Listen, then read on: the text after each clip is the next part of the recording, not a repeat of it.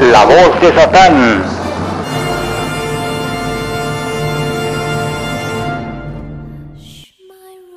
Amigos y amigas, estamos en este momento en el primer grado de Capricornio, el signo del diablo.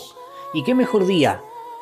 ¿Qué mejor día para transmitir de forma excepcional la voz de Satán? No en su horario y en su día habitual, que es el viernes a las 8 de la noche, sino el día de hoy, que es martes 22 y que estamos ya entrando al signo de Capricornio, el signo del, del macho cabrío, la cabra de Méndez, de Satanás, de Baphomet. Y en este día quiero hablarles de un ritual que todos los niños hacen en Navidad y que en realidad se trata de una parodia de un ritual antiguo que nosotros también podemos realizar para obtener lo que deseamos. Se trata nada más y nada menos que de la carta a Santa, que si ustedes analizan muy bien la palabra Santa Claus, muevan la N a donde está la T, muevan ustedes la, la, la N al final de, de la palabra Santa y lo que van a tener es Satán. Desde ahí ya comenzamos a vislumbrar de lo que se trata esto. Bueno, para poderles explicar, voy a ilustrarles con algo que me sucedió en Argentina hace cuatro años. Hace cuatro años estuve en Argentina y conocí a una persona que me dijo, esta casa la obtuve porque yo le escribí una carta al espíritu de la Navidad. Y le pedí que me diera esta casa, le pedí que me diera una casa. Obviamente la casa no me llegó en, esa Navidad, me llegó cinco años después, pero desde que le escribí esa carta al espíritu de la Navidad, se me comenzaron a abrir puertas para que yo pudiera comprarla. Y es que es normal. Si ustedes le piden a la tierra, dame un árbol de manzanas y siembran la semilla, pues la tierra no se los va a dar en días, sino que todo lleva un proceso. Y eso fue lo que pasó con nuestra amiga de Argentina la casa que ella le pidió al espíritu de la Navidad. Ella le llamó así. Ella no se la dirigió a Santa, se la dirigió al espíritu de la Navidad. Pero uno puede llamarle como quiera. Pues la casa se comenzó a formar tan pronto como ella escribió la carta. Los niños escriben la carta a Santa, pues porque nuestros padres se aprovechan de nuestra ingenuidad y les gusta que vivamos una vida, una niñez mágica y eso es bueno. Porque sabemos, ahora sabemos, que no bien escribimos la carta y la metemos en el sobre, pues los papás la abren para ver qué es lo que pedimos y más o menos se dan una idea de qué es lo que queríamos, ¿no? De qué es lo que deseábamos en aquel entonces, pero, pero bueno, la carta al espíritu de la Navidad, a Santa o a quien ustedes quieran dirigirla, es otra cosa. Voy a decirles ahora cómo pueden ustedes escribir al universo en esta Navidad, en, este día precisamente, en, en estas fiestas cuando entramos al signo de Capricornio, ¿cómo pueden ustedes escribir una petición efectiva para lograr cualquier cosa que ustedes deseen? ¿Están listos? Bien. Pues lo que van a hacer es lo siguiente.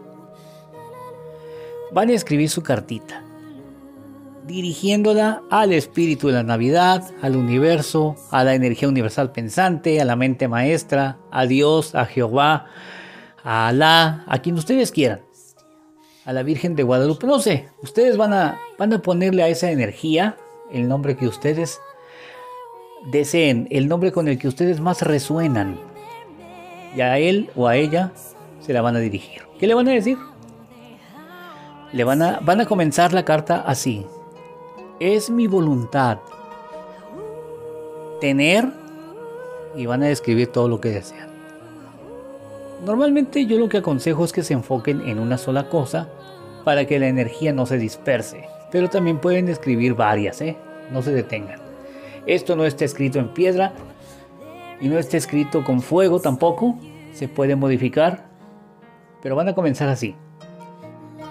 Eh, vamos a, poner un ejemplo. Yo le escribo al, al, universo. Querido universo, dos puntos.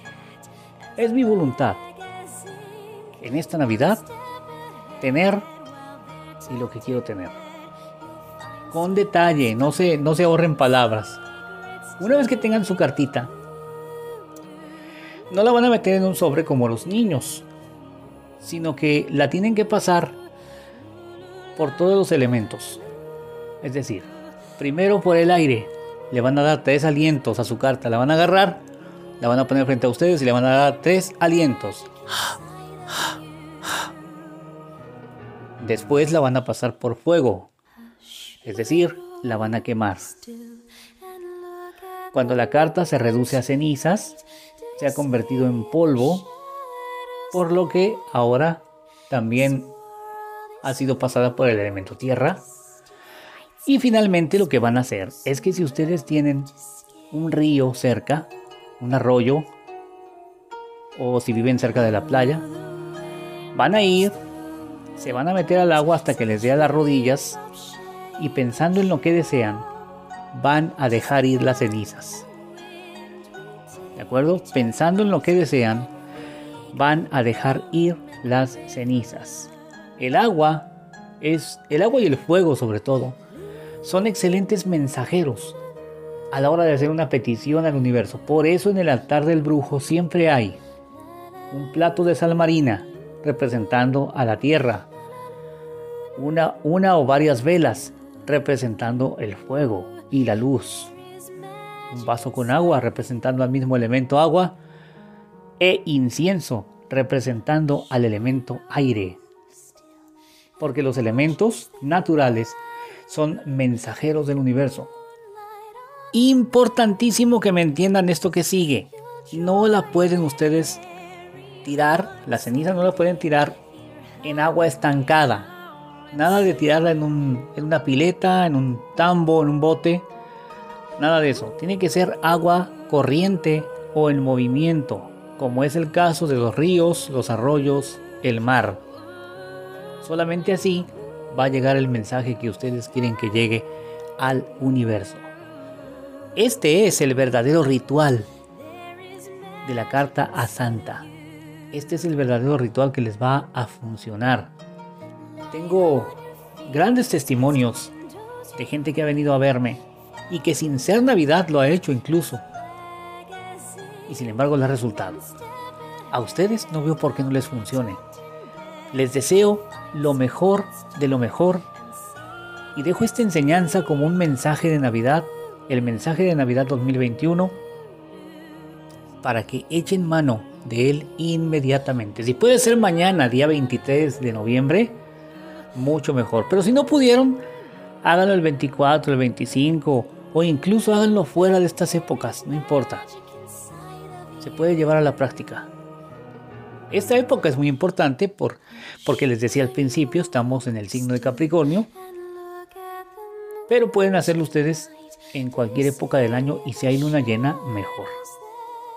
Yo soy el príncipe Lucifer y les invito a acompañarme el próximo viernes 31 de diciembre en un episodio más de La voz de Satán. Cuídense mucho, excelentes fiestas. Hasta la próxima.